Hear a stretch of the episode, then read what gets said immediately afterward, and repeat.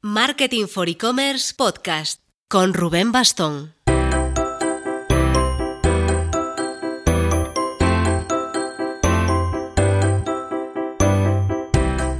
Hola marketers. Hace un mes más o menos hablamos con Juan González Villa, arroba SEO Estratega en Twitter, sobre cómo se hacía una auditoría SEO. Y estas cosas van así, a poco que rascas en un tema, un SEO te recomienda a otro y es un no parar. Parece que estamos centrándonos en el SEO, pero las cosas vienen así dadas. Intentaremos, prometemos, ir variando temas y empezar a atacar a paid media, a social media y otras partes del marketing digital porque en nuestra cabeza está la de ir montando por fascículos un super curso de marketing digital.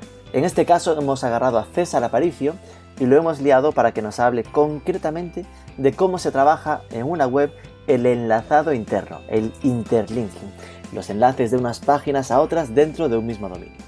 A César nos lo recomendó allá por verano Jesús Alfaro en el programa sobre enlaces externos, César Aparicio es fundador de la agencia Cráneo Privilegiado, me encanta el nombre, y de la herramienta Safe Content. Y hablando de herramientas... Si te interesa el SEO, echa un ojo también a Leolytics, con Y primero e I latina después. Leolytics es una herramienta para encontrar soportes afines en los que publicar contenido sobre tu marca. Tiene más de 3.000 medios nacionales e internacionales, a precios bastante asequibles, y se encargan también de la creación de los contenidos en distintos idiomas. Es ideal tanto para campañas de link building como de branding. Es una herramienta además cerrada y exclusiva, así que si quieres que te acepten para poder ver lo que hay dentro, escribe a hola.leolitics.com.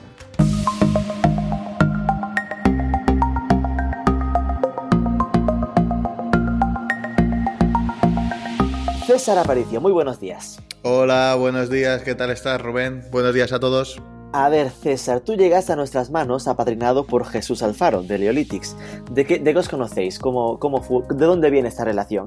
bueno, pues nos conocemos de hace unos cuantos años ya. Hace ya más de una década empecé con Cráneo Privilegiado, una agencia que al principio hacía link building.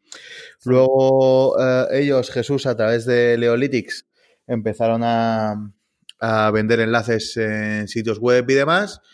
Y como, bueno, tenía bastante relación en nuestros trabajos, pues a partir de ahí nos conocimos. No recuerdo, sinceramente, en qué evento fue. Quizá fuera un Pero tienes claro que fue un evento.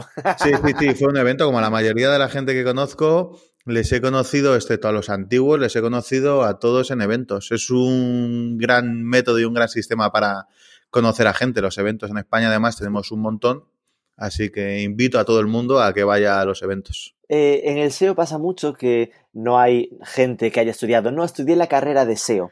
Entonces siempre pregunto lo de, ¿tú de dónde vienes? En plan, eres ¿vienes de la parte técnica, de desarrollador, de la parte de marketing? ¿Qué estudiaste y cómo acabaste en este mundo? bueno, eh, ahora hay másters de SEO y cosas que se pueden estudiar. Cuando yo empecé de eso no había nada. Eh, yo soy, si lo preguntas, economista por afición, estudié la carrera de economía, tengo un máster, eh, un MBA, eh, también otro en Full Stack Developer, eh, he estudiado máster 2 de economía en París, monté la empresa cuando llevaba cuatro años viviendo en Irlanda. Entonces he estado dando muchas vueltas y haciendo muchas cosas y bueno, me gusta el SEO en general, me gusta el marketing digital y me gustan las empresas. Sin foco concreto en absolutamente nada, creo que el SEO, por ejemplo, en lo que a nosotros nos atañe, eh, necesita algo técnico y algo también de, de cerebro para hacer un poquito las cosas diferentes, porque si las hacemos todos iguales, al final estamos compitiendo solo por un puesto y si lo hacemos todos igual, vamos a competir en las mismas condiciones. Y bueno, eh, ya te digo, cuando yo empecé no había másters ni cosas de esas. De hecho, tampoco había gran información en Internet de cómo, cómo trabajar este tipo de cosas. Ahora hay un montón de información. Quizá el problema de ahora es hay un sobreexceso de información, de refritos y concatenación de errores que llevan a, aquellos que las leen a, a situarse en puntos de vista o tomar decisiones erróneas en cuanto a su trabajo. Sí, de uno copia a otro, que copia a otro, que copia a otro, te encuentras... Eso es un clásico. El top 10 con 5 que dicen lo mismo, copiados entre ellos y al final están todos mal. sí, y además si, si del que se copian es de uno que se equivocó en Estados Unidos, ya eso se implanta a nivel mundial y bueno, el error se hace viral. Pero bueno, luego también hay un montón de cosas, un montón de de documentación y de cosas en Internet de muchísima calidad, cosa que antes no había y donde se puede, se puede sacar bastante partido. Así que, en fin, ya te digo, yo estudié economía en un comienzo porque era mi, mi afición y lo que más me gustaba. Nunca tuve la intención de, de trabajar como economista, nunca me llamó, por ejemplo, a trabajar en un banco ni cosas de esas características. Y bueno, pues hasta la fecha me genera dudas lo de que pintabas tú cuatro años en Irlanda.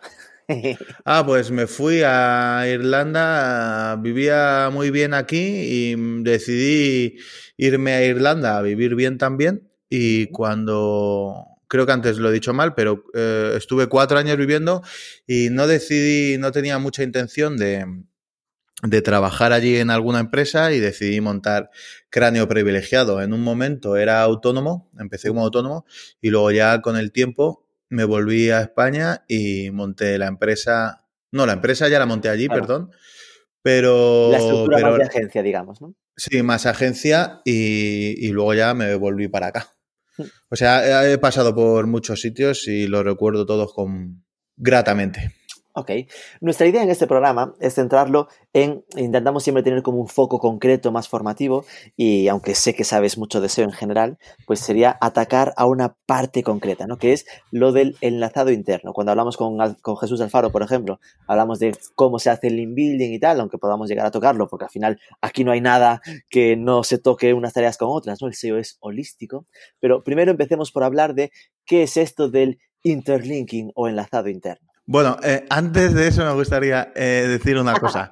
Eh, una cosa es ser buen SEO, otra cosa es que la gente lo sea o lo crea y otra cosa es demostrarlo. Nosotros lo intentamos demostrar, ¿vale? Porque hay, mucha, hay muchas veces que alguien puede, se le puede tener mucha estima como buen SEO o como cualquier cosa y luego a la hora de demostrarlo, pues la realidad no es la misma. Una vez dicho esto, Internet, lo, lo, suelo, lo intento repetir esto muchas veces para que se tenga en consideración. Los enlaces son la base y el pilar fundamental de cómo funciona Internet a día de hoy. En el futuro no sabremos cómo funcionará.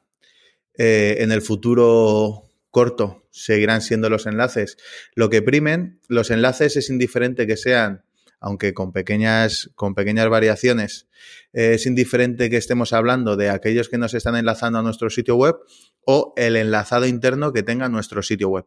Un enlazado interno eh, correcto puede permitir eh, que la distribución de, como lo quieras llamar, mm, autoridad, page rank o como se quiera determinar a día de hoy, pueda alcanzar niveles óptimos o cercanos al óptimo si esos enlaces están bien eh, distribuidos dentro de nuestro sitio web en función de las consideraciones que queramos tener a la hora del posicionamiento.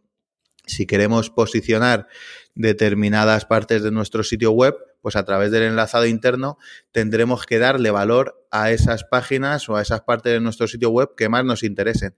Darle valor a través del enlazado interno quiere decir que le estamos dando pistas a Google para que Google interprete cuáles son las partes más importantes de nuestro sitio web. Si Google lo interpreta así, Google posicionará supuestamente mejor aquellas partes de nuestro sitio web que a nosotros más nos interesan por negocio, para atraer tráfico o para lo que sea. Ya con esto podemos acabar el podcast porque yo ya me he llevado un aprendizaje súper potente y es que un enlace interno es lo mismo que un enlace externo. Es decir, pesa, eh, para el robot de Google al final es un, enlace más, venga dentro de fuera, lo va a utilizar con los mismos, lo va a valorar con los mismos criterios que el externo. Realmente, al 100%, no es así, pero a la hora de, rastrear eh, un sitio web, tanto se necesitan los enlaces externos como los enlaces internos. Tú piensas que los enlaces son las carreteras que llevan al contenido que Google tiene que encontrar. Si hacia determinado contenido hay muchos enlaces, tanto externos como internos, eh, Google llegará a ese contenido y lo encontrará de una manera más fácil, pues hay más enlaces, más caminos que llevan a él. Pues esa es la filosofía fundamental a la hora de los enlaces externos e internos. Ciertamente, los enlaces internos tienen diferentes ponderaciones, algunas de ellas las podemos estimar y otras no podemos tener ni absoluta idea porque ya sabemos que Google para determinadas cuestiones es un poco opaco, pero sí podríamos decir que eh, un sitio web tanto necesita enlaces externos como también necesita enlaces internos, como vías de comunicación o caminos de, de ubicación del contenido dentro de nuestro sitio web y a través de nuestro sitio web de todo Internet. Y si hubiese que estructurar, ¿no? Poner un ranking, cuánto pesa el enlazado interno en lo que serían las tareas SEO, eh, ¿cuánto de importante es esta función? Bueno, el enlazado interno es primordial.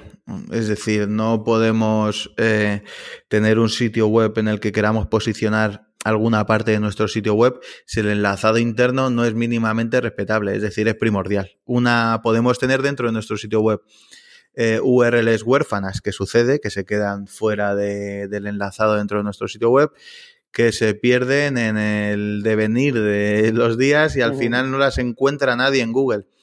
Eh, es fundamental tener un enlazado interno bien hecho, porque si no, no se puede crawlear. Cuando Google crawlea nuestro sitio para saber cuáles son nuestras URLs, si una URL no la tenemos enlazada, no la va a encontrar. La podría encontrar de otras maneras, pero no de la habitual estará enlazada igual si tienes un WordPress en la página 18 del el histórico de, de, artículos, ¿no? Pero que eso significa que si la página 18 estará como a 18 clics de distancia desde la home, ¿no? Efectivamente, y además, eh, tampoco quiero complicar mucho el tema, pero... Pero. Estamos en un podcast de nivel, ¿eh? Perdona, puedes complicar el tema. vale, perfecto. Pues eh, para resolver determinadas cuestiones de, teoría de grafos, en este caso eh, cada nodo sería una página dentro de nuestro sitio web, eh, se necesitó en su día cuando se desarrolló el PageRun y ahora están llevando una evolución de ese mismo PageRun pero más optimizada, un concepto que se denominaba dumping factor, que se utiliza también en otros, en otros sectores, pero en el que nos atañe a nosotros, que es el del SEO, viene a decir que por cada nivel de profundidad o cada paso que hay entre un enlace y otro, este enlace pierde un pequeño porcentaje de, su fuerza, de su relevancia. Esto se implementó, ya te digo, para resolver algunas cuestiones eh, en teoría de grafos que, que no podemos entrar aquí ahora porque se necesitaría estructurarlo y verlo un poquito más en profundidad. en mi página web de Cráneo. Una, pizarra, ¿no? Sí, en mi página web de Cráneo Privilegiado tengo un artículo hablando del Dumping Factor y por qué surge para, para explicar este tipo de cuestiones, pero bien, a lo que tú decías y trayéndolo más a la tierra, si cada enlace, cada vez que hacemos clic, por resumirlo fácilmente, vamos perdiendo un poquito de esa fuerza de ese enlace, eh, cuando llegamos desde la página principal a la página 18, apenas nos queda fuerza o relevancia de ese enlace que está llegando desde la home a todos los niveles de profundidad que están en niveles de profundidad muy altos. Por eso, y una de las cuestiones importantes a la hora de hacer una arquitectura eh, de enlazado interno eficiente es intentar llevar los niveles de profundidad más profundos a niveles de profundidad menos profundos. ¿Por qué? Para evitar el mayor número de enlaces intermedios que hay desde un nivel de profundidad como puede ser la home, el nivel 1, hasta niveles de profundidad como decías tú, el 18. Si nos ahorramos a lo mejor 10 niveles de profundidad, Quiere decir que estamos optimizando esos enlaces que tiene nuestro sitio web y no van perdiendo cada vez más eh, fuerza, autoridad, relevancia, etcétera, como lo queramos llamar, eh, a medida que vamos añadiendo nuevos enlaces. Porque por cada enlace que añadimos vamos perdiendo un poco de fuerza del mismo. Que sería lo que en jerga se le llama el link use, ¿no? Efectivamente. sí, sí. Sí, el, sí, efectivamente. Que en jerga la verdad es que últimamente andamos bastante perdidos con, con, las terminologías, que son terminologías que nosotros aplicamos como SEOs y por eso no hay una normalización en el uso de determinadas palabras, pero sí, es lo que podríamos determinar como link use, link equity, eh, transmisión de PageRank, autoridad, relevancia de una URL, todo al fin y al cabo. como quiere. Porque como, como nunca, bueno, en su día sí se determinó, pero como hace ya veintipico años cuando salió la patente de Google sobre, bueno, la patente de Larry Page sobre el PageRank, eh, ahí sí tenías un nombre explícito. Eso ha ido evolucionando eh, y aunque los fundamentos sean los mismos, eh, hay determinadas variantes que han hecho cambiar ese concepto un poquito, aunque lo sigamos utilizando, pero como Google no ha dicho esto lo llamamos tal, pues nosotros nos seguimos utilizando eufemismos o variantes de, mm. de la terminología original. Metáforas, metáforas. Sí, sí, sí, sí, algo así, algo así. Entonces, con esto queda claro que al final el interlinking o enlazado interno, pues son esos enlaces que se ponen desde unas partes de un dominio hacia otras dentro del mismo dominio, ¿no? Sería la parte sí, em, y que esto es muy importante porque al final es lo que va a definir la importancia que dentro del dominio le estamos dando a esos eh, enlaces objetivo, ¿no? O enlaces efectivamente, efectivamente. Eh, claro, esto en el día a día, ¿cómo se trabaja? Es decir, tú, a ti te llega una web de un cliente y te dice, vamos a trabajar, porque entiendo que si es tan importante, primordial, como decías, al final es parte de las tareas on-page eh, obvias. Y ah, yo me imagino tener que hacer esto en un marketing for e-commerce, que tenemos X mil eh, URLs posicionadas, una por cada noticia, y sería como, solo pensarlo me dan sudores, ¿no? ¿Cómo se trabaja en el día a día? Bueno, podríamos traspolar eh, el enlazado externo al enlazado interno y podríamos venir a decir que nosotros lo que tenemos que hacer con el enlazado interno es eh, dejar de claro a Google cuáles son las partes más importantes de nuestro sitio web. Eh, en un e-commerce o en un sitio web de noticias o en cualquier sitio siempre hay partes que a ti te traen más rendimiento. Ya puede ser eh, un sitio web de noticias, pues puede ser por cuestiones de afiliación, pues sí, la, visitadas. Lo que, lo que a ti más rentabilidad te dé, donde más dinero generas con AdSense o en un e-commerce hay determinados productos que son más relevantes que otros etcétera. Y muchas veces, por ejemplo, en los e-commerce, eh, que, se, que se enlazan a todos los productos por igual cuando hay algunos productos que simplemente se tienen por dar un supuesto servicio a un usuario si algún día quiere comprar determinado producto que realmente luego no se vende nunca. Y hay otros productos que son los que más nos interesan y le estamos dando la misma relevancia a aquellos que sí nos interesan vender porque tenemos más margen, porque se compran más, porque los queremos el, el nicho los resultados en las SERPs en los que se encuentran son más competidos, pues lo que podemos hacer es eh, hacer una modificación del enlazado interno, que es fundamental, eh, hacia esas partes, secciones o noticias o landing pages de producto, etcétera, que más nos interesan para que cuando un usuario hace una query, una búsqueda en Internet, mejore la autoridad de esas URLs respecto a las de las competencias y subamos más arriba. La parte buena que tiene eh, el enlazado interno y hacer una mejora del enlazado interno respecto al enlazado externo es que el enlazado interno depende de nosotros mismos. el enlazado externo, claro, el enlazado externo depende de terceros, de conseguir enlace como sea, de la manera que sea y en la manera que sea. Eh, en nuestro caso, el enlazado interno eh, no nos supondría ningún problema y podríamos hacer las modificaciones que consideráramos. Entonces, al final entiendo que es lo de hay que priorizar. En plan de, mm, tú coges una web y dices, vale, ¿qué es lo que más rentabilidad o visitas nos trae? Entonces, empecemos por estas y estas empecemos a arrimarlas a portada eh, con enlaces desde cuanto más cerca mejor desde la home. Pues sí, sí, además eh, no es solo dentro de un sitio web, por ejemplo, Marketing for E-Commerce, eh, hay temáticas diferentes, aunque la idea del, sitio web tenga, sea más o menos eh, la misma temática, luego podemos hacer unas clusterizaciones semánticas del contenido donde hay unos contenidos que son más parecidos que otros. Y así como en el enlazado externo, si nosotros tenemos, por ejemplo, una web de cocina, pues nos interesa que nos enlacen sitios web relacionados con la cocina. Dentro del enlazado interno de nuestro sitio web, si queremos mejorar determinada parte de nuestra de nuestra web, valga redundancia, eh, debemos enlazar también desde aquellas partes que tengan una relación semántica mayor con aquella URL que queramos o aquellas URLs que queramos mejorar. Es decir, no es solo poner enlaces por poner enlaces, sino que dentro tanto del enlazado externo como del interno siempre hay unos enlaces que son mejor que otros que Google los tiene en mejor consideración y que nos van a aportar más valor, ya sea por transmisión de autoridad, link use, link equity, como lo queramos llamar, sino que además eh, semánticamente es una cuestión relevante tener enlaces entre URLs que son muy próximas entre sí. Claro, al final, siguiendo con el ejemplo de Marketing for E-Commerce, sería que si el tema va de influencers, lo enlacen desde otros artículos de influencers. Sería lo más normal. Y lo de que el, tipo de enlace será que tanto va, que sean contextuales, y esto lo doy por hecho, ¿no? En plan, que sí, sí, sí. y que mm, pesará más si el enlace viene de un artículo que ya esté posicionado previamente, por lo tanto tengo un page rank o page authority mayor. Sí. dentro, de, dentro del sitio web eh, hay URLs, si como hablábamos antes de, grafos, esto que me habías dicho que podía decir lo que quisiera, dentro de un sitio web cada URL acumula una autoridad o un PageRank diferente.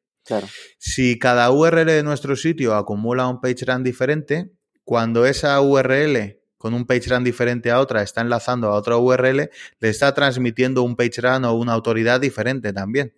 Es decir, hay enlaces dentro de nuestro propio sitio web que transmiten más fuerza, más autoridad ah, que otras.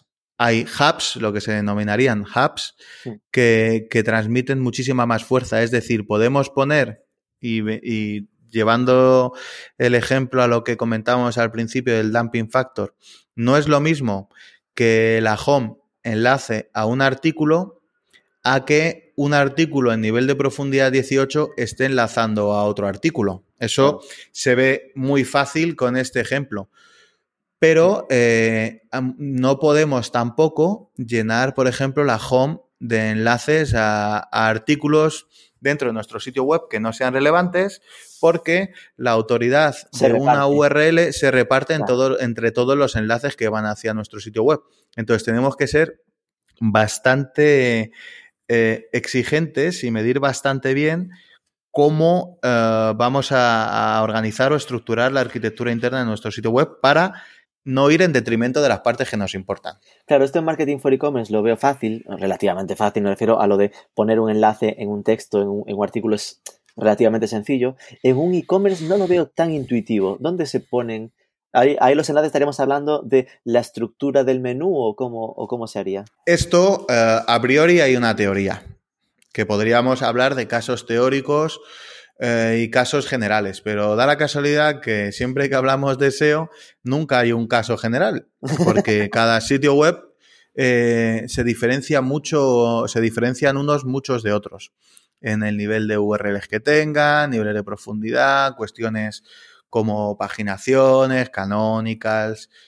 Eh, lo que necesitamos, no te puedo responder directamente porque lo que necesitamos hacer para hacer las cosas bien es crawlear el sitio, sacar las URLs que tiene nuestro sitio con las ponderaciones de autoridad o PageRank, como lo queramos llamar. Lo que, te da, lo que te da el hrefs de, de Page Authority, ¿no? Eh, no, no, no, no, no, no, no. Ese, en ese caso, ellos están basando en la autoridad eh, que viene de enlaces externos. Ah, no, nosotros estaríamos hablando de algo así como eh, en SafeCall lo llamamos Page Strength, que sería como el page rank que acumula cada URL de nuestro sitio web atendiendo al enlazado que tiene nuestro sitio web, es decir, sin contar los enlaces externos. En esta lista, cada URL tendría una ponderación, que tendría un valor. Igual que lo detectaría Google, lo podríamos detectar nosotros. Y a partir de eso, podríamos ver si, por ejemplo, me pueden sobrar URLs, que suele suceder. A lo mejor nos encontramos con problemas a la hora de trabajar la arquitectura interna eh, de que tenemos un exceso de URLs, ya puede ser por URLs que tienen eh, problemas tipo parámetros, que las deberíamos eliminar, capar, desautorizar como queramos. Eh, nos podríamos encontrar URLs eh, con niveles de profundidad que deberíamos llevar hacia arriba, etcétera. Es decir, lo primero que tenemos que hacer para poder dar una afirmación sería crawlear un sitio, que nos esté dando las ponderaciones de relevancia de cada URL, hacer los cambios que nosotros estimemos pertinentes en función de lo que necesitemos, se hacen esos cambios, se vuelve a crawlear se ven los resultados, se monitorizan las variaciones de, de resultados en las SERPs de Google, se ve si se está haciendo el trabajo que se tiene que hacer o no, se vuelve a se vuelven a hacer cambios, se vuelve a crawlear, etcétera. ¿Por qué? Sí, ¿por qué digo esto? Porque eh, modificar un enlace, por ejemplo, un enlace a lo mejor solo no, pero modificar varios enlaces en la home de un sitio web para darle preponderancia a determinadas partes del sitio web puede suponer, bueno, puede suponer, no, de hecho supone que cambie toda la distribución de autoridad dentro de un sitio web. Claro, puedes hacer que suba una y baje otra, por ejemplo. Efectivamente, o incluso puedes hacer que baje aquella que querías mejorar. Eh, porque se cambia la estructura del enlazado interno y un montón de cosas de esto que os contaba de la teoría de grafos al principio. Entonces, lo importante, ¿cómo sería? Hacemos unos cuantos cambios, crawleamos y si vemos que va bien, volvemos a insistir en cambios similares. Pero no hacer todos los cambios de la noche a la mañana, porque si hacemos eso, lo que puede pasar es que la estemos liando petarda y nos carguemos un montón de partes de nuestro sitio web que estaban bien enlazadas. Claro, y esto lo que me, eh, me genera un par de preguntas. Una, que mi pregunta era mucho más básica, que era aquello de, ¿en el CMS qué se metería? ¿En el texto de la descripción de producto el enlace hacia otro sitio? ¿O si se juega simplemente con, la estructura de menús? Es decir, al final, no, no, ese punto de meter enlace sería el buscar un hueco en, en, lo que es la explicación de producto para enlazar o cómo sería un e-commerce. Sí, sí, tú, por ejemplo, mira, en un caso particular que hice las recomendaciones el otro día, Aparte de que está enlazada la categoría que nos interesaba también en el menú, podemos crear eh, secciones a través de pequeños sidebars, por ejemplo, o pequeñas imágenes con el alt pertinente eh, que vayan a la parte que más nos interesa dentro de nuestro sitio web. Google lo considerará como un enlace también.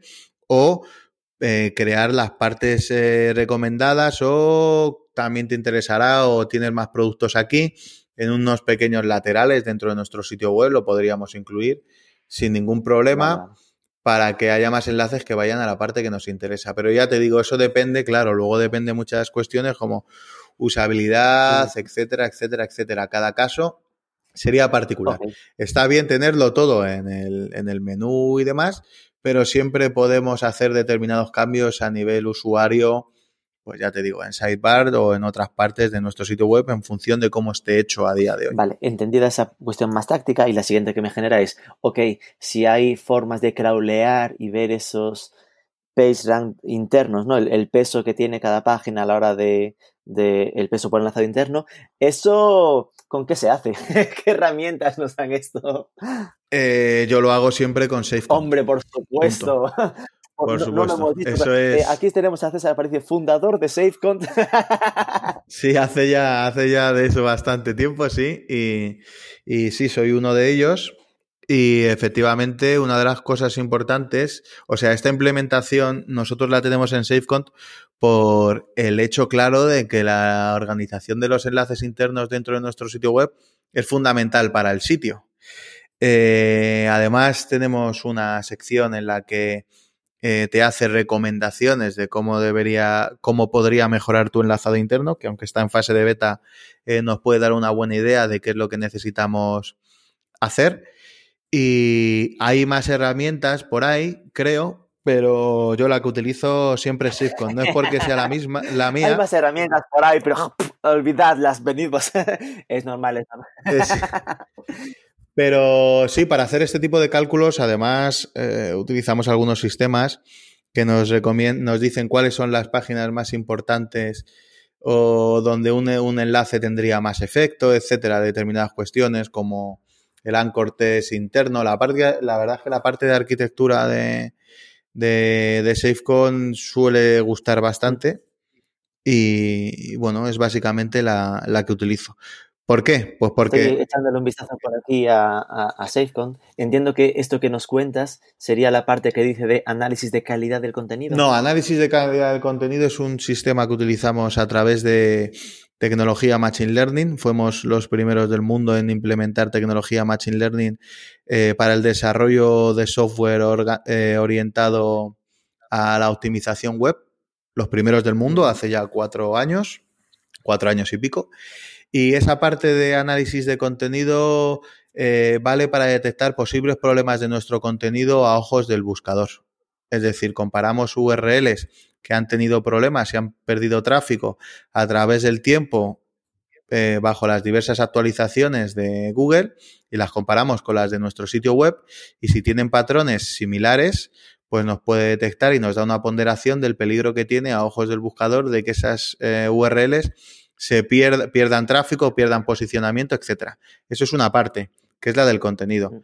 Luego tenemos la parte de la arquitectura en la que detectamos. Ah, entraría en lo de arquitectura. Sí, entraría la parte que estábamos hablando nosotros de, de enlazado interno y cómo optimizarlo y mejorarlo ok, estaba cotilleando, hay una opción gratis por si alguien quiere probarlo, que te deja analizar un dominio hasta 500 URLs.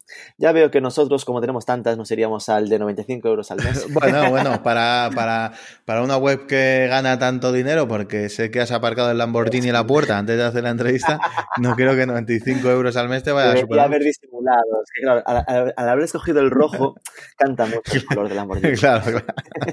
pues nada, aquí tenéis, es safe SafeCont de contenido correcto. sí, algo así. Sí, algo así.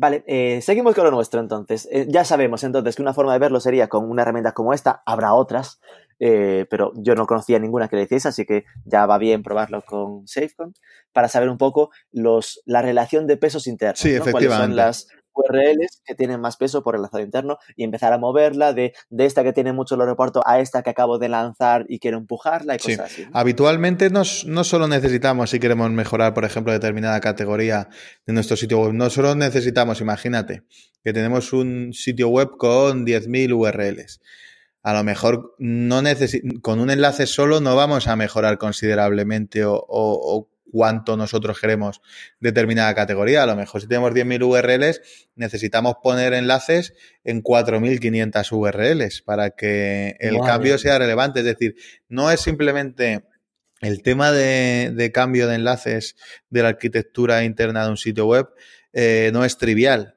Vamos a necesitar hacer cambios en muchas ocasiones eh, considerables que entiendo que habrá muchos, espero por Dios, ahora estoy rezando, te lo juro, automatizable, en el sentido de en un e-commerce poder decir, bueno, pues eh, eh, ese, esa caja de recomendados, por ejemplo, pues que te vaya generando automáticamente en 4.000 URLs de producto enlaces hacia otros. Sí, claro, eso lo puedes automatizar tú a través de tu CMS y cosas así, pero en otras ocasiones...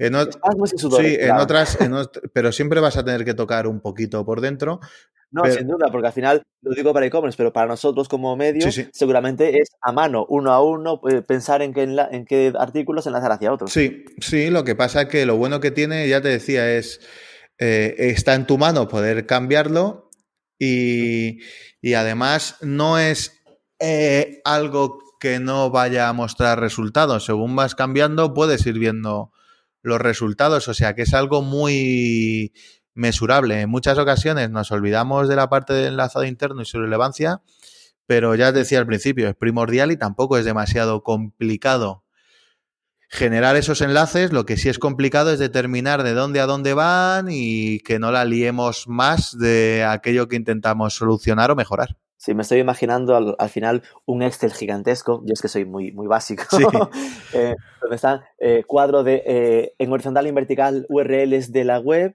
e ir viendo esta enlaza a esta, esta enlaza a esta y hacer cruce, ¿no? Y ver cuántos enlaces tienen de una a otra, este tipo de historias. Sí, tú piensas que un sitio web puede alcanzar una distribución de PageRank óptimo.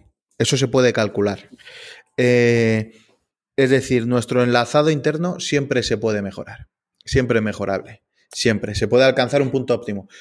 Eh, ¿Podemos alcanzarlo realmente si tenemos en cuenta cuestiones de usuario, bla, bla, bla, bla? Probablemente no. Pero no quiere decir que no lo podamos mejorar considerablemente teniendo en cuenta cuestiones como los usuarios y demás. Siempre se puede mejorar. Y esas mejoras mejorar la autoridad o mejorar el page run o lo que sea de determinada landing page o de unas cuantas o de muchas landing pages y las, y las keywords asociadas a estas URLs, eh, mejorarlas en un 0,001% puede suponer que cambiemos en muchas posiciones considerablemente porque estas eh, keywords por long tail por las que posicionamos, también están peleándose con otras keywords por long tail de otros sitios web que también tienen muy, muy, muy, muy poquita autoridad.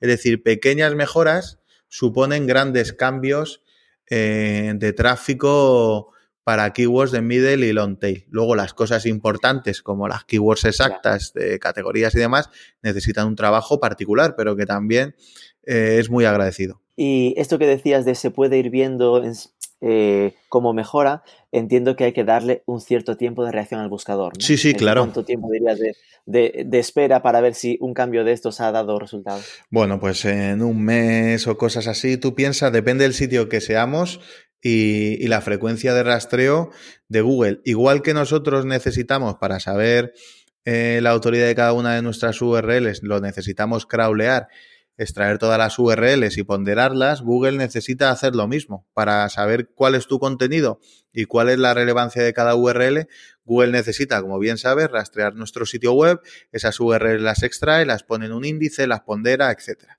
Pues eso necesita un proceso. Si somos un sitio web pequeño, pero con muchísimas URLs, cosa que no debería ser muy recomendable, eh, tardará más en surtir efecto aquellos cambios que estemos haciendo. Si somos un sitio muy grande que Google rastrea con asiduidad, pues es posible que los efectos surtan resultado antes. Pero vamos, este tipo de cambios eh, se suelen medir en un mes en adelante. ¿Y hay alguna Mm, simplificación que digamos, ok, eh, a la hora de afrontar el enlazado interno, recomendaciones principales, ¿no? En plan de el ABC de mm, lo que debemos tener en cuenta, best practices. Vale, vale fácil. Eh, niveles de profundidad, los mínimos posibles.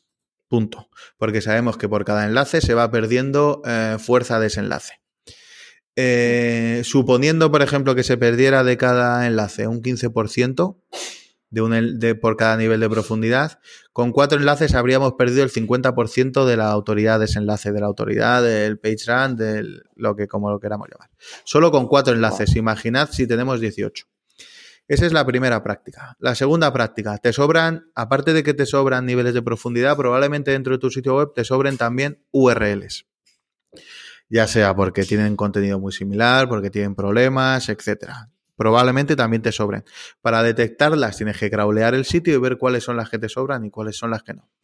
Y en tercera situación, si queremos hacer las cosas a lo grande y rápido, probablemente en la home también nos sobren enlaces hacia otras partes dentro de nuestro sitio web. Como te decía, podemos tener, pues tengo aquí eh, Marketing for E-Commerce y tenemos las categorías de marketing, e-commerce, eh, tech and trends, herramientas, entrevistas, etcétera. Probablemente dentro, ahí le estamos dando la misma relevancia a todas las categorías, pero a lo mejor hay categorías que nos interesan más eh, tener más arriba o tener más abajo. Eh, deberíamos hacer quizá modificaciones, a lo mejor en, ese nivel de categorías no, pero podríamos tener eh, nuestra parte de artículos más recomendados o de los más vistos que pueden ser los más recomendados por nosotros simplemente.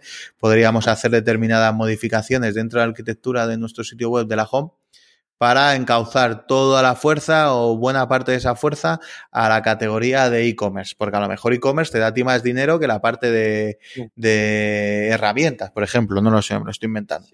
Pero si yo me meto en, tu sitio web, pues veo que e-commerce y herramientas tú le estás dando la misma ponderación. ¿Vale? Eso es lo que solemos hacer todos. Bueno, pues a lo mejor no deberíamos tener ese enlazado interno desde la home así, ¿Que es cierto que son categorías diferentes? Sí, pero a nosotros lo que nos interesa es otra cosa. Y como estamos hablando de SEO, ya he dicho que la parte de UX a lo mejor la tendríamos, bueno, la tenemos que tener también en consideración. Pero se podrían hacer diferentes métodos para mejorar estas cuestiones. Eh, y después en errores habituales, en plan cosas locas que sueles ver de, Dios mío, este cree que está haciéndolo bien, pero la está cagando sin darse cuenta. Eh, la verdad es que hasta que, pues, un clásico, por ejemplo, otro ejemplo que puedo poner es eh, eh, post más vistos, los típicos enlaces, por ejemplo, de post más vistos y tal. A lo mejor el post más visto no es el que más te interesa a ti posicionar. Deberíamos tener posts recomendados, ¿no? Que son los que con los que tú ganas dinero. O eh, artículos eh, más comentados. Bueno, a lo mejor los artículos más comentados no son los que a ti te dan más margen, por ejemplo. Eh, ese tipo de cosas que pensamos en muchas ocasiones que, que son interesantes para los usuarios, sí lo pueden ser, pero lo que nosotros tenemos que trabajar es lo que más interesante es para nosotros. Claro, estoy pensando eh, e-, egoístamente ¿eh? en lo de marketing for e-commerce, que al final normalmente en las webs de noticias, como en nuestro caso, suele dejarse eh, al albor de la cronología el orden, ¿no? sí, por ejemplo. Un muy buen artículo eh, iría perdiendo fuerza a medida que pasa el tiempo, ya solo por el hecho de que va paginándose cada vez más atrás. Claro. Entonces, por lo que dices, debería haber como una especie de eh, categoría de eh, los recomendados de la redacción y tener una categoría que al final a esos los anide lo más cerca posible de la portada. Efectivamente, esa es la idea fundamental porque como hemos visto y hemos dicho, cuanto más cerca estés de la home, que suele ser el sitio con más autoridad del sitio, menos eh, pérdida de autoridad de PageRank va a haber entre un enlace de la home a esas categorías o noticias que a ti más te interesan. Y va a haber otras que sí, que tú vas creando, pero bueno, a lo mejor están enlazadas desde la home, tienes 180, 196 enlaces internos desde la home hacia otras partes de la web, que a lo mejor te sobran de ahí 50. Eh, ¿Qué quiere decir? Que si nos quedáramos con 146 enlaces en vez de con 196, eh, la autoridad de la home se distribuiría entre eh, equidistantemente, equitativamente, perdón, entre menos URLs, lo que quiere decir que esas URLs mejorarían su autoridad y su posicionamiento, etcétera, etcétera, etcétera, etcétera. Cosa que habría que ir chequeando después, claro. Entiendo que ya cosas como lo de poner enlaces en el pie de la página, estas historias, nos lo olvidamos. Eh, bueno, yo no... Hay una diferencia entre el uso y el abuso. Eh, hay, hay, determinadas cuestiones, un enlace, eh, como, como decíamos al principio, hay determinadas cosas que están un poco denostadas por refritos y refritos de alguien que dijo un día ah. una cosa en su día. Pero un enlace, por ejemplo, dentro de nuestro sitio web, que tengamos, igual que tienes la categorización arriba, puedes tener categorización abajo, o puedes tener las partes más relevantes de tu sitio web dentro del footer, no es contraproducente para el enlazado interno de tu sitio web. Eso es una idea que me estimo yo que se forjó lo de los enlaces en el footer y demás, que se forjó en su día cuando eh, alguien determinó que si teníamos un enlace en un footer enlazando a nuestro sitio web, un enlace en un, sitio web tercero enlazando a nuestro sitio web, iba a ser contraproducente desde el punto de vista de que un enlace en el footer es un enlace que le estamos intentando esconder un poco al usuario eh, para, para, ocultar el spam que estamos haciendo hacia otro sitio web. No es un enlace, hablando del enlazado interno o el externo, no son enlaces malos los enlaces puestos en el footer.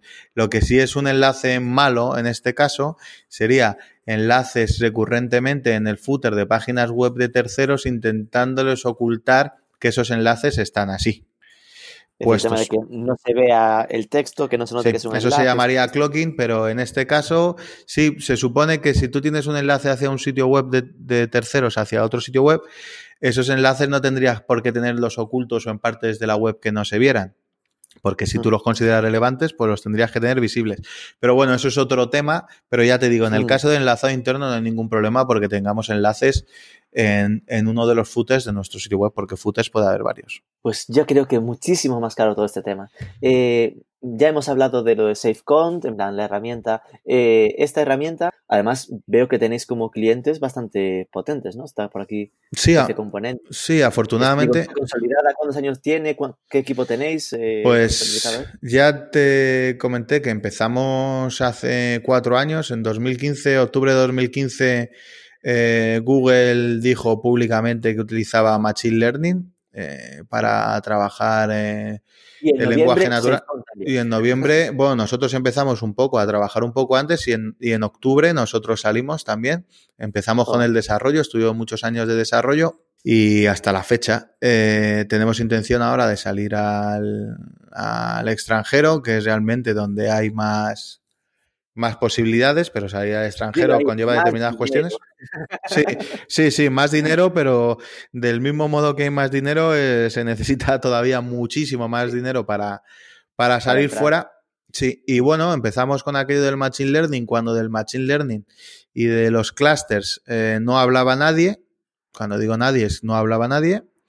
Eh, y empezamos en el SEO con esto. Ahora ya eh, a medida que va aumentando la tecnología y los conocimientos de las personas, eh, se intenta aplicar más Machine Learning para los procesos de SEO.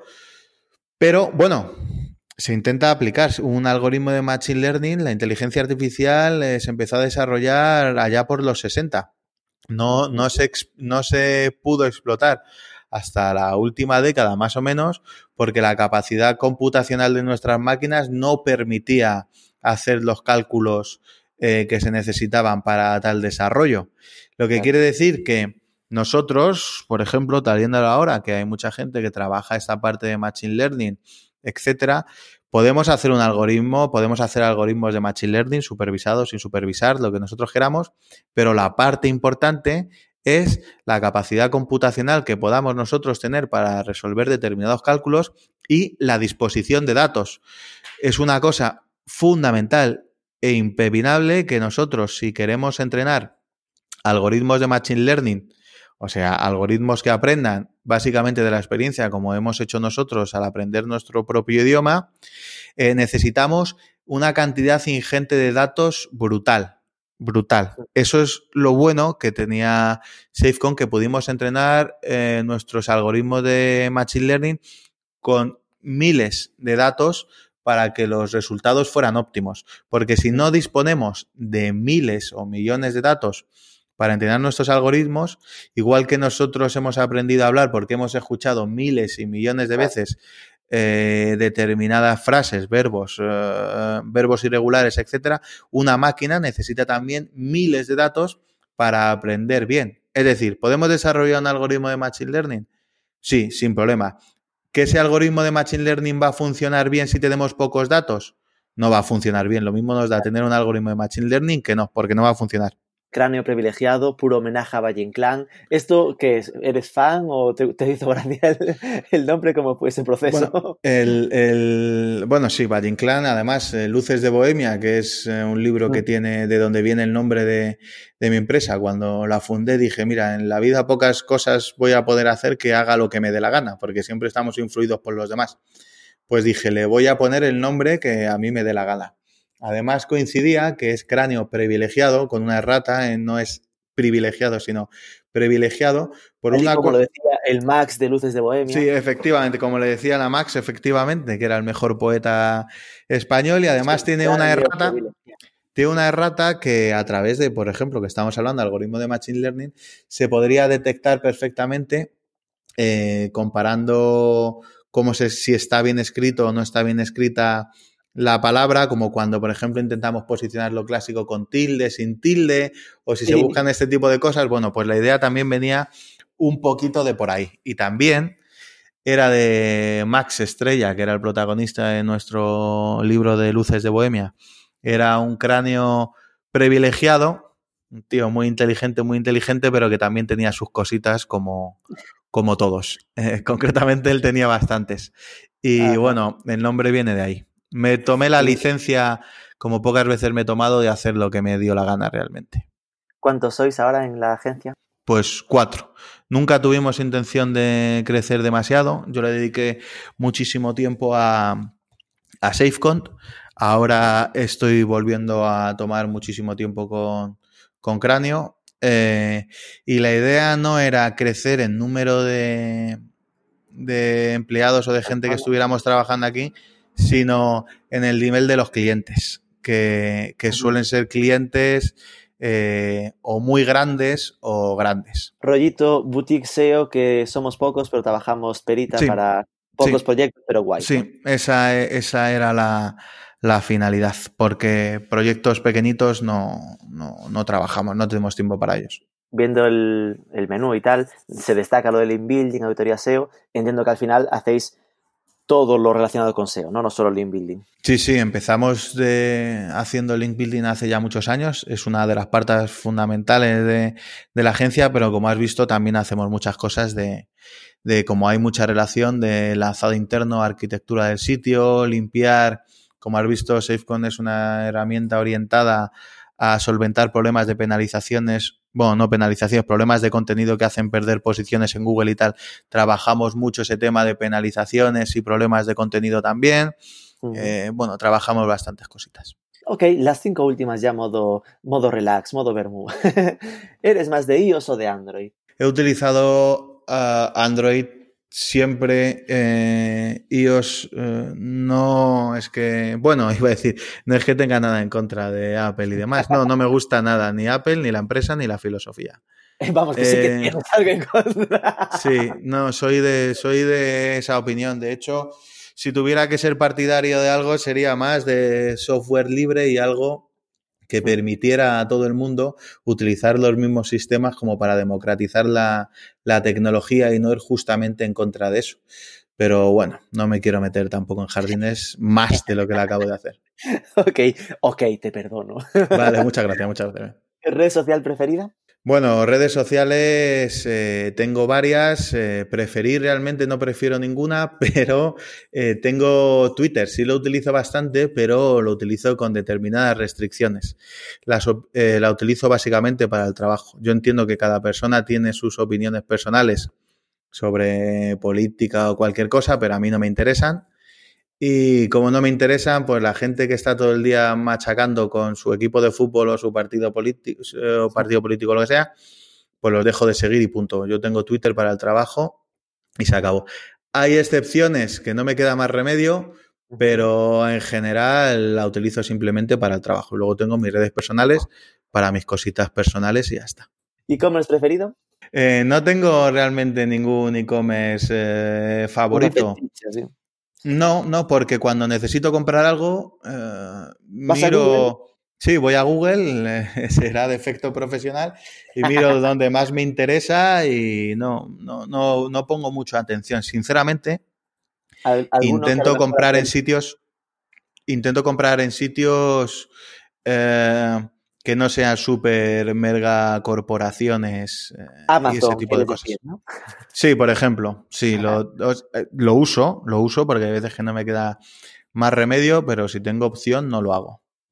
¿Y hay alguno que a nivel SEO mmm, hayas analizado en algún momento y digas, Buah, este está muy bien trabajado, os recomiendo que lo cotilléis? Eh, sí, he trabajado bastantes e-commerce y demás, pero los clientes con los que trabajamos no los decimos nunca, así que nos vamos a quedar con la. Yo no te había dicho lo que hubieses trabajado tú, alguno que hubieses analizado, que hayas visto, que te suene que está bien hecho. Ah, mira, me viene a la cabeza, me viene a la cabeza. Eh, me viene a la cabeza el e-commerce de. Pero yo creo que eso ya no era, eh, no era tanto SEO. Bueno, todo el mundo sabe que Zalando, por ejemplo, tiene un equipo SEO bastante bueno, aunque también es cierto que Zalando tiene bastantes problemas de SEO enfocados en determinadas cuestiones muy difíciles de solventar y que en un sitio tan grande, pues a lo mejor es, bueno, a lo mejor no, es un hecho, son cosas difíciles de, de resolver. Pero me venía ahora a la cabeza el, el, el, recomendador de tallas de la página web de Hugo Boss, en el Ajá. que te pone cómo saber cuál es mi talla y sale una figurita de una persona delgada, otro con un poco de tripa y otro con, con una barriga importante y pone debajo del, del delgado. Delgado. En el, de, en el que está gordo pone prominente, muy buen eufemismo. Y en el que tiene barriga, pero que no quieren decir directamente que estás un poco gordo, pone no sé. Pues ese, ese, ese, ese, hace unos años era yo, ahora soy el prominente, pero eh, me hacía bastante gracia decir, bueno, sabes que estás un poquito fanegas, eh, pero di que no, no sé y ya Yo no pues sé, sí. y punto. Me hizo bastante digas. gracia. Que, sí, me hizo bastante gracia. Me hizo ¿Algo- bastante gracia aquello. ¿Al- ¿Alguna afición lejos de las pantallas? Eh, bueno, las pantallas no son mi afición, lo tengo que, eso, lo tengo que, lo tengo que decir.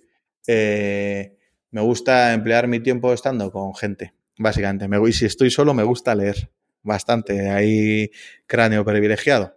pero me gustan un montón de cosas. Yo creo que me gusta lo de lo que le puede gustar a buena parte de la población. Viajar, este tipo de cosas. Y luego, bueno, ya tengo, pero vamos, lo que prefiero es eh, mantener mi amplia red de relaciones personales. ¿Y una idea de posible entrevistado para atracar en nuestro podcast? Eh, se me ocurren varios, la verdad. Eh, pues eh, Daniel Peris, por ejemplo, De, de, Tool y de Picasso, estaría muy guay. Mm, eh, vale si entrevistamos a Miriam, porque la tenemos ya ahí a punto de en ello. Bueno, otra auténtica crack, sí, sí, sí, perfecto, perfecto. Nos quedamos con Miriam. Me parece, me parece lo más. Mejor, sí, mejor, mira ahora que lo dices, sí, mejor Miriam que Peris, sí. que si no, el Daniel Peris igual me toca la guitarrita o algo así y me la monta. Sí, estaría muy guay, estaría muy guay. Además, además tiene una empresa muy potente y, y tal. También... lo que han conseguido es posicionarse locamente con lo de ASO. Uno piensa en ASO y piensa en ellos. Sí, sí, eh, claramente. Claramente. Mira, con uno, uno que te gustaría también, eh, que tiene una herramienta súper potente, que es Link Affinity, que estaría muy guay, que trajeras es Psico de Andrés, que además te lo vas a pasar bomba en, la herramienta. Genial, mira, me, gusta que me lo recomiendes porque eh, es un máquina. Es el que organiza, es el que organiza el de Beats, ¿no? Sí, además tiene un montón de cosas interesantes que contarte. Y, te vendría, te vendría muy. Eh, te podría dar una super lista súper larga y podríamos estar una semana. Ah, bueno, claro, también a Pedro Duque, por favor. No por ministro, sino por astronauta. Así que te lo traes también. Escríbele, mándale un privado. Oye, ha dicho César Aparicio que queremos hacerte un podcast en marketing for e-commerce si eres tan amable, pero que deje la política de lado que si no le baneamos de Twitter. Le diré que, que, voy de tu parte. vale, perfecto. Entonces no te contestará, pero bueno. Pero no hablar de política, sino de cómo fue la experiencia en el, en el mundo exterior, en el espacio exterior y todo eso. Sí, y qué opina de los vendehumos y toda esa gente. Pregúntale, pregúntale a él. A ver qué te dice me la guardo, me, la me queda apuntado para hacer si me, si me hace algo de caso. Ojo, que estas cosas se dicen de broma y alguna acaba pasando, ¿eh? Yo si lo consigo, vamos, te aviso, te unes a la conversación. Bueno, ya ves, sería, sería lo más. Se me ocurre otro tipo de personas para invitar, pero bueno, no es que me quiera poner. déjalo aquí, déjalo aquí, ya me das miedo. Vale, pues César Aparicio, muchísimas gracias por esta agradabilísima conversación y súper útil en lo que tiene que ver con el interlinking. Muchísimas gracias a ti, Rubén, y bueno, espero que aquellos que lo estén escuchando eh, lo disfruten y le puedan sacar partido. Y gracias, pues lo vuelvo a repetir a ti, Rubén, y a Marketing for E-Commerce por haber contado conmigo. Y a Jesús por haberme propuesto. Un abrazo. Un abrazo, adiós a todos.